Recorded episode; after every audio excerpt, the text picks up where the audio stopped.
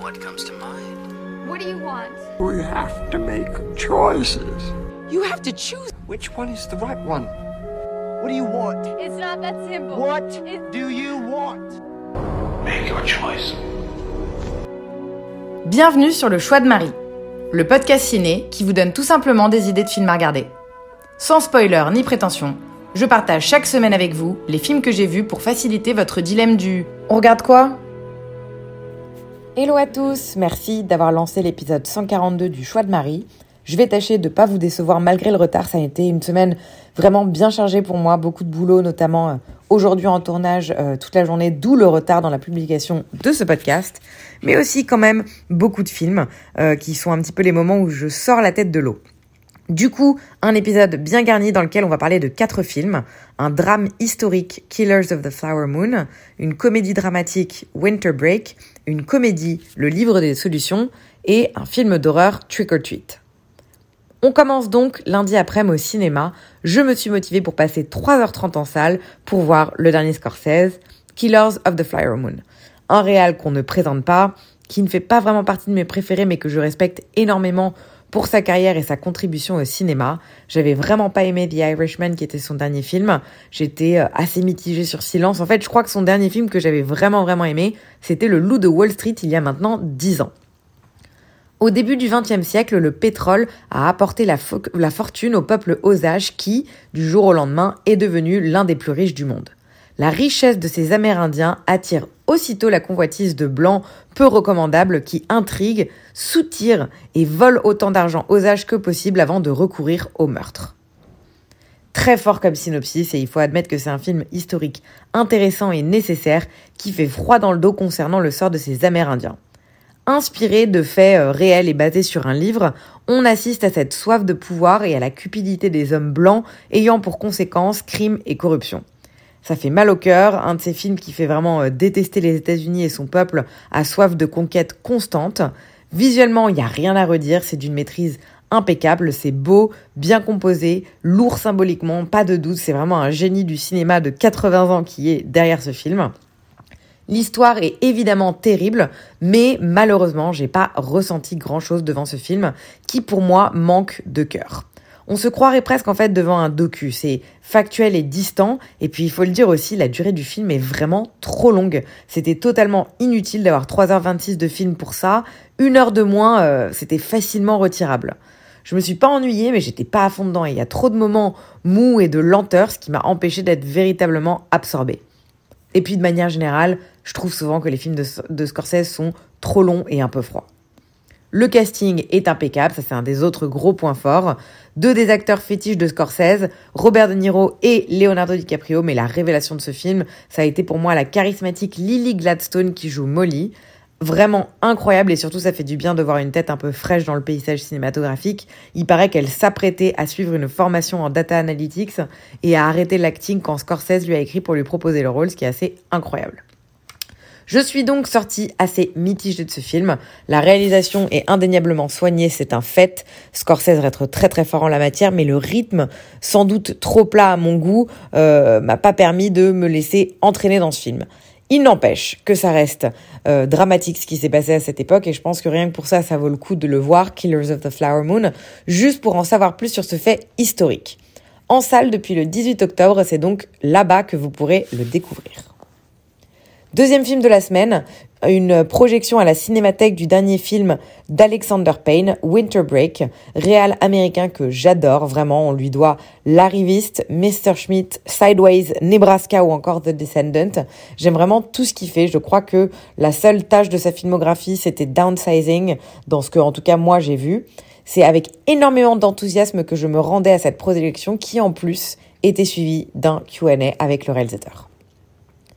Hiver 1970, Monsieur Hunan est un professeur d'histoire ancienne dans un prestigieux lycée d'enseignement privé pour garçons de la Nouvelle-Angleterre. Pédant et bourru, il n'est pas apprécié de ses élèves ni de ses collègues, et alors que Noël approche, il est prié de rester sur le campus pour surveiller la poignée de pensionnaires consignés sur place.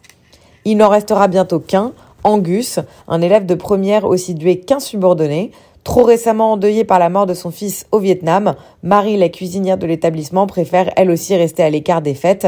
Elle vient compléter ce trio improbable. Bon, écoutez, je pars sûrement biaisé parce que j'aime vraiment beaucoup ce réal, mais j'ai vraiment passé un excellent moment devant Winter Break. C'est pas le film de l'année, je doute que ce soit un film qui reste gravé en moi à jamais, mais c'est une excellente comédie dramatique, parfaitement exécutée, pleine de cœur et efficace. C'est vraiment un des maîtres pour ajouter des petits détails certes inutiles à l'histoire globale, mais qui font de ces personnages des êtres humains avec lesquels on connecte profondément. Tout est dans le détail, ça va être un geste, un regard, une intonation. Alexander Payne nous plonge vraiment dans le quotidien de ces personnages. Comme souvent avec lui, c'est un location movie, à savoir un film qui se passe principalement dans un seul endroit, ce qui fait que ce pensionnat devient presque un personnage à lui seul, avec ses charmes et ses défauts, mais surtout qui dégage une vraie personnalité. La photographie est soignée à son habitude, de beaux plans larges et ça ne coupe pas dans tous les sens, ça prend un peu son temps de mijoter, parfois presque un peu trop, je dirais que 2h15 de film c'était pas forcément nécessaire euh, pour ce qui aurait pu se passer, je pense, ils auraient pu se passer de 30 à 45 minutes honnêtement. On s'ennuie pas mais bon, voilà, c'est un peu mou par moment. Heureusement que Paul Giamatti est là.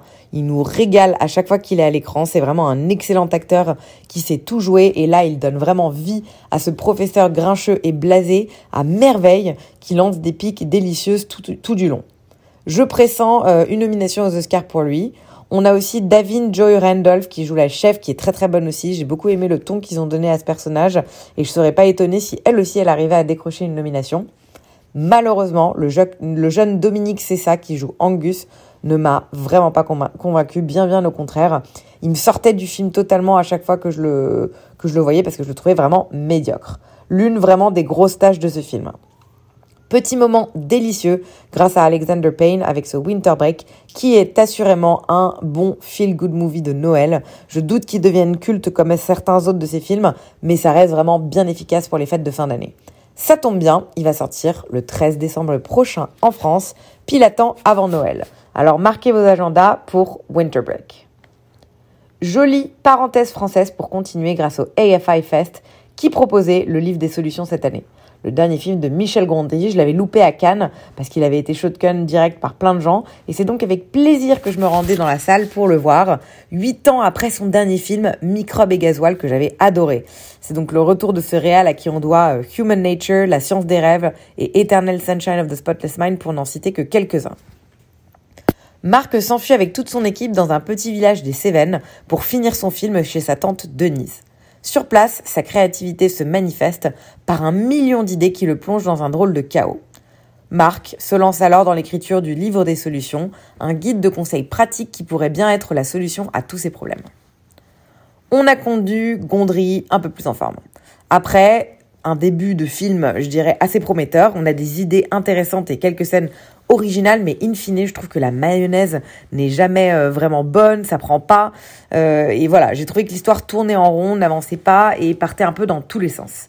J'ai malheureusement perdu peu à peu intérêt dans ce film, qui me paraissait prometteur au vu du synopsis, et c'est peut-être ça l'ennui. Je crois qu'en fait j'en attendais sûrement un peu trop, et la déception et euh, le désintérêt l'ont emporté au final.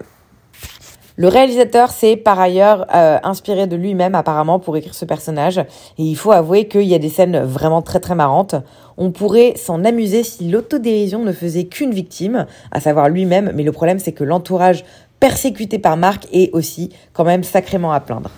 Niveau réel, on retrouve la patte et les petites touches de Gondry, des dessins, de l'animation, des interludes.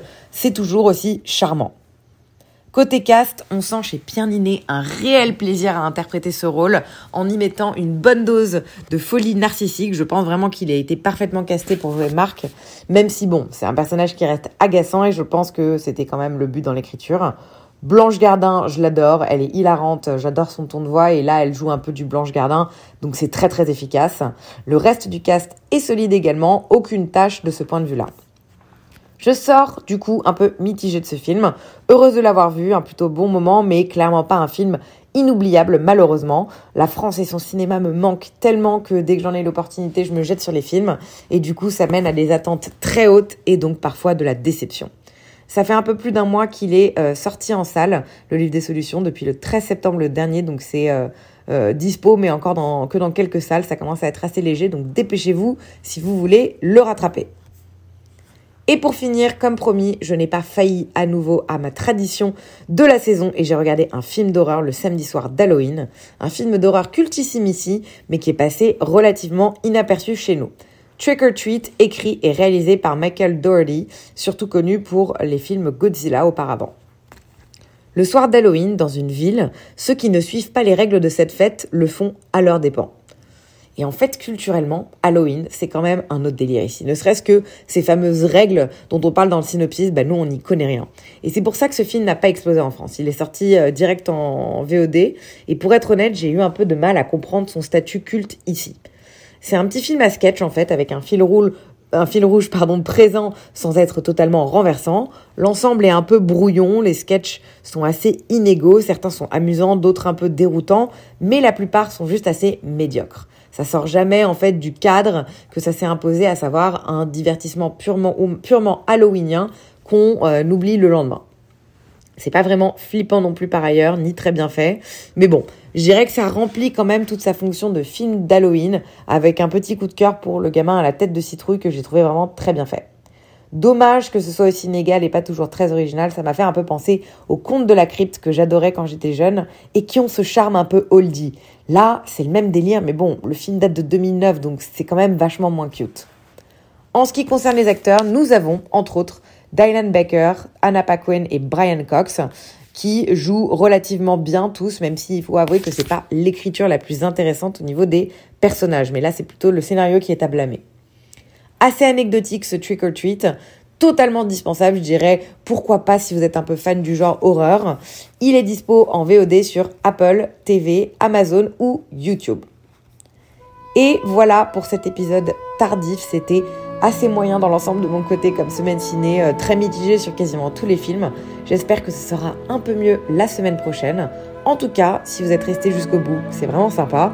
Vous ne pouvez pas savoir à quel point le cinéma est mon échappatoire en ce moment. C'est une bouffée d'air frais. Donc je vais vraiment tâcher de rester sur cette bonne lancée. Happy Halloween dans deux jours à tous et à dimanche prochain pour de nouvelles découvertes ciné. Merci de votre écoute.